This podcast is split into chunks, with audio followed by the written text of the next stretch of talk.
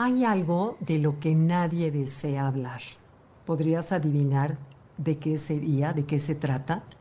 El otro día estaba yo caminando en un centro comercial y veía yo los aparadores de las tiendas, cómo se veían perfectos. Están estudiados por expertos en aparadores en que te vuelve muy atractivo todo aquello que tú ves. Entonces todo tiene proporciones, colores combinados, todo tiene los espacios adecuados. Entonces tú pasas y ves el mueble, el vestido, el sombrero, los zapatos, lo que sea y dices los quiero, porque te lo combinan de una manera que es perfecta y que motiva ese deseo de compra. Y me quedé pensando cómo los seres humanos también buscamos ser comprables. Entonces recurrimos a decorar nuestro aparador nos mostramos lo más armoniosos, nos mostramos con proporciones, colores, espacios, todo perfecto para volvernos comprables. Y escondemos aquello que nos hace sentir vulnerables.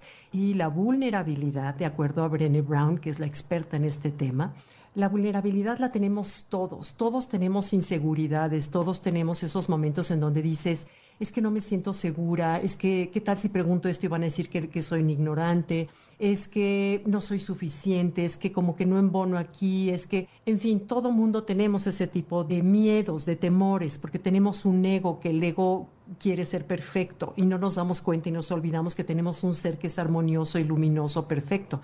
Nos domina esa personalidad en este mundo. Entonces, esa vulnerabilidad la tratamos de reprimir para no sentirla. Y entonces es casi que nos hacemos de toda clase de máscaras, biombos, triquiñuelas, para esconder esa parte de nuestro lado oscuro, de nuestra sombra, de la cual todos tendríamos que reconocerla, que abrazarla para poder trabajarla y convertirla en composta en lugar de reprimirla y negar que somos esto lo otro, etcétera, que cada quien tenemos nuestra parte oscura. Pero entonces, ¿qué pasa cuando yo me quiero mostrar perfecta? Reprimo toda mi vulnerabilidad, mi lado de sombra, mi sentimiento de culpa, mi sentimiento de inferioridad, sentimiento de envidia, de celos, lo reprimo, pero al reprimir eso no me doy cuenta que no puedo reprimir una emoción negativa sin reprimir también la positiva.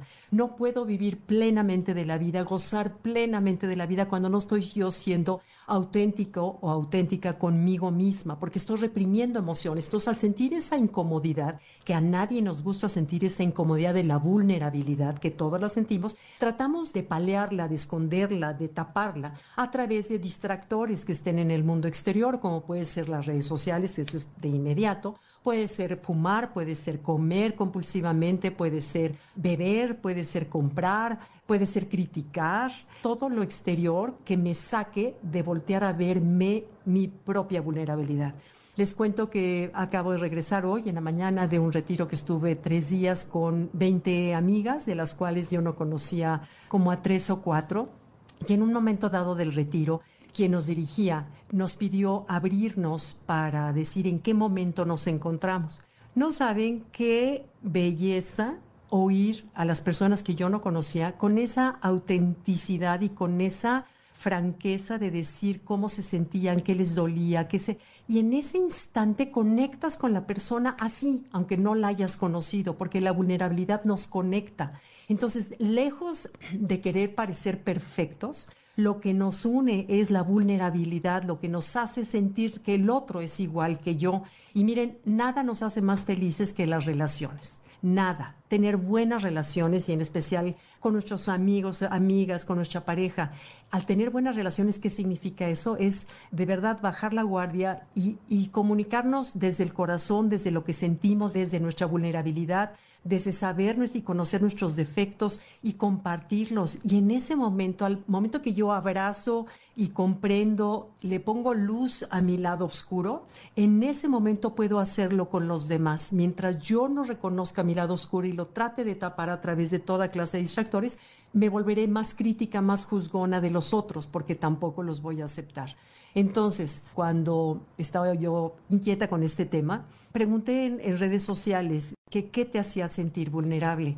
Y no saben qué respuestas más honestas recibí, que me conmovió, por ejemplo, recibí, me siento vulnerable cuando escucho agresividad en mi casa, gritos y pleitos en mis papás, me siento vulnerable cuando se burlan de mi hijo que es autista, me siento vulnerable cuando siento que no puedo pagar una cuenta, cuando voy al ginecólogo y me revisa, cuando tengo que pedir perdón, cuando tengo que hablar en público, cuando sé que no sé de algún tema, en fin, como todo lo que todos sentimos, te das cuenta que es un común denominador, no eres el único o la única todos sentimos ese tipo de vulnerabilidades. Entonces, la invitación de lo que aprendí en este retiro, además del tema, que era un tema sobre la muerte muy interesante, conducido por Josie Arellano, fue el valor de mostrarte auténtico cómo de inmediato conecta y de inmediato quieres a la persona, la acabas de conocer y ya la quieres simplemente por atreverse, tener el valor de mostrarse tal y como es.